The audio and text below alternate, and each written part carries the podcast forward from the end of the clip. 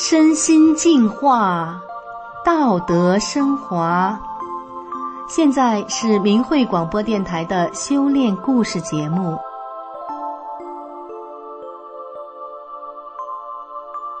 听众朋友您好，我是宋阳，今天为您分享的故事是二十岁脑瘫女孩的重生，从文盲到读书发短信。俄国作家托尔斯泰曾经说过。幸福的家庭都是相似的，不幸的家庭各有各的不幸。今天我们的主人公，他的妻子在分娩时因为难产，造成女儿成为了脑瘫儿，生活不能自理，夫妻二人心力交瘁，抑郁成疾。然而，人生中一次看似偶然的际遇，又扭转了这个家庭的命运。那么，到底发生了什么？让我们一起来听听。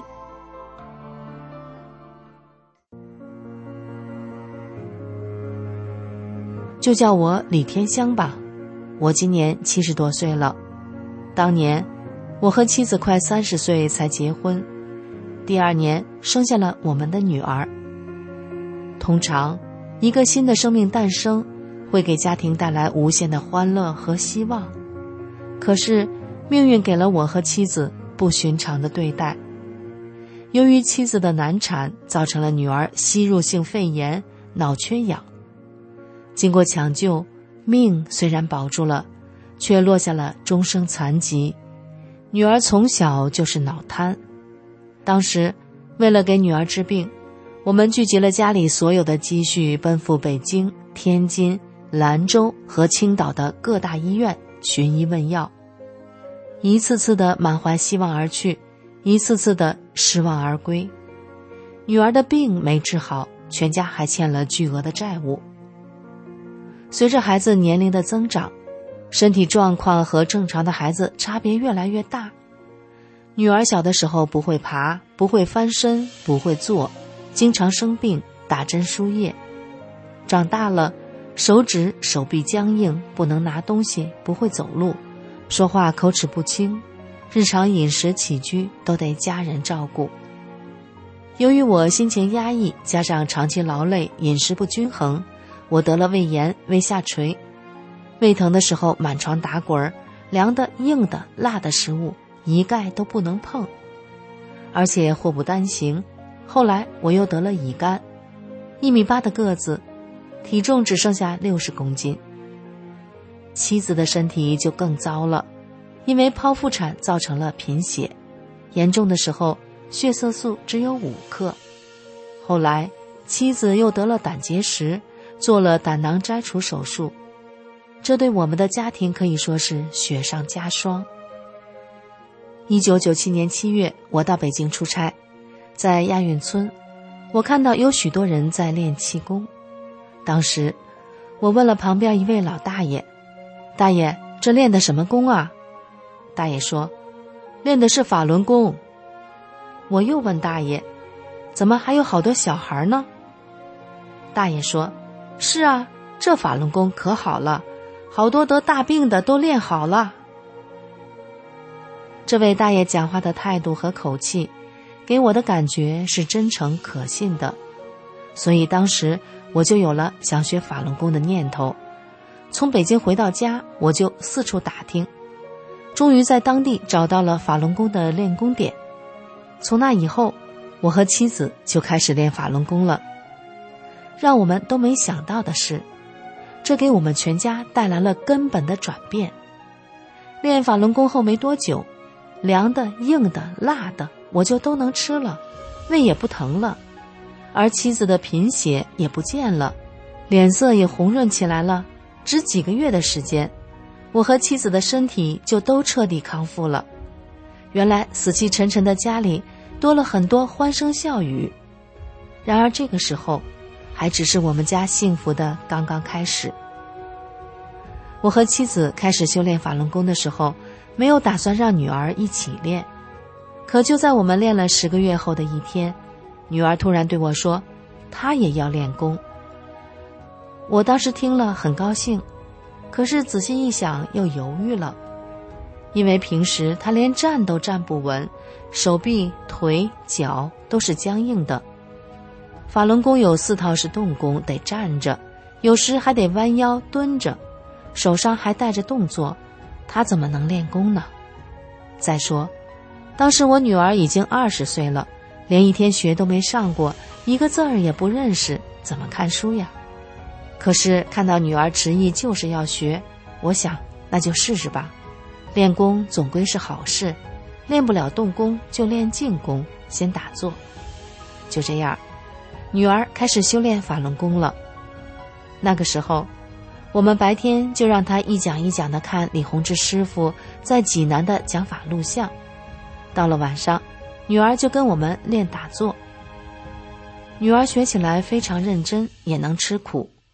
打坐要盘腿，她的腿很硬。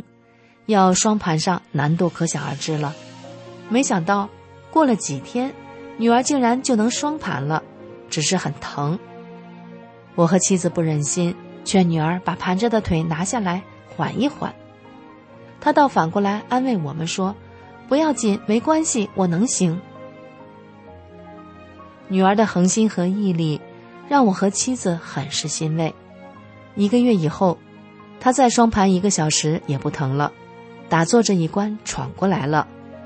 有一天，女儿说她做了一个梦，梦见我家屋外椅子上坐着一个人，她就问那人：“你是谁？”这个人不说话，用手指了指电视机。这时，电视机里正播放李洪志师傅的讲法录像。他一看，椅子上的人和讲法的师傅一模一样，就问：“您是师傅吗？”师傅点点头，女儿接着问：“师傅，我能练法轮功吗？”只见师傅笑了笑，摇摇头，没说话，然后就渐渐隐去了。女儿问我：“这个梦是啥意思？师傅为什么摇头呢？是不是我不能练这个功？”我说：“我也悟不出来。不过，如果师傅不让你练这个功，为什么还笑笑呢？”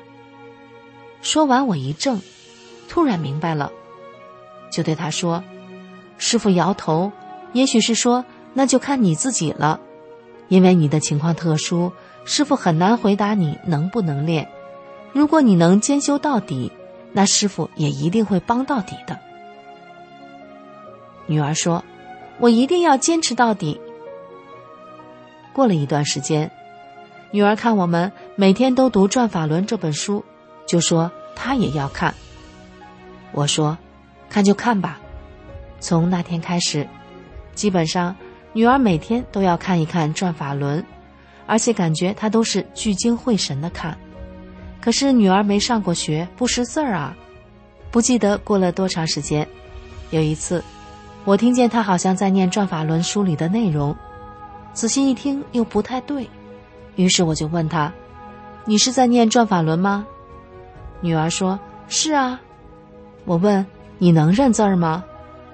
他笑着说：“我是蒙的。”当时我也没问他是怎么个蒙法，就这样，不知不觉的，他真的能念下来了。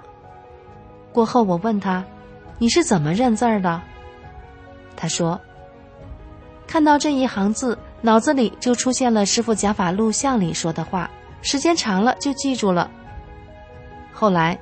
《转法轮》这本书，女儿能从头到尾全部念下来了，而且神奇的是，其他法轮大法的书她也能念了。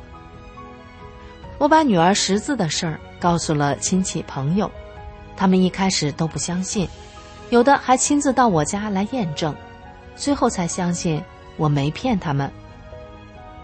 现在手机都很普及了，几乎人手一部。女儿因为说话口齿不清。语言表达很吃力，想用写短信的方式和亲友们联络沟通。可是写短信就要会汉语拼音，他没上过学，要学拼音谈何容易呀！看到女儿坚持要学，我就到新华书店给她买了一张汉语拼音教学挂表，贴在了她的房间里，开始教他字母发音，他根本发不准。后来就一个字一个字的教他，告诉他这个字需要用哪几个字母拼在一起。就这样，他慢慢的学会了发短信。有时候发现错别字，我和妻子就给他讲字义的区别，找出正确的字来。以后他的错别字就越来越少了。以前女儿经常感冒发烧，扁桃腺炎周期性复发。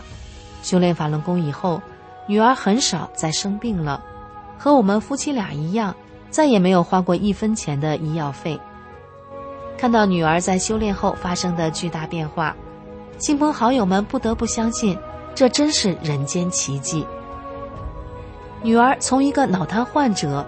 身体僵硬、生活不能自理的人，到能够打坐练功；从没上过一天学、没念过一天书的文盲，到后来能够认字读书，并能发短信和别人沟通交流，这一切的巨变，全都来自于法轮大法的神奇威力，是法轮大法赋予了脑瘫的女儿一个全新的生命。听众朋友，今天脑瘫女儿身心巨变的故事就为您讲到这里，感谢您的收听，我们下次再见。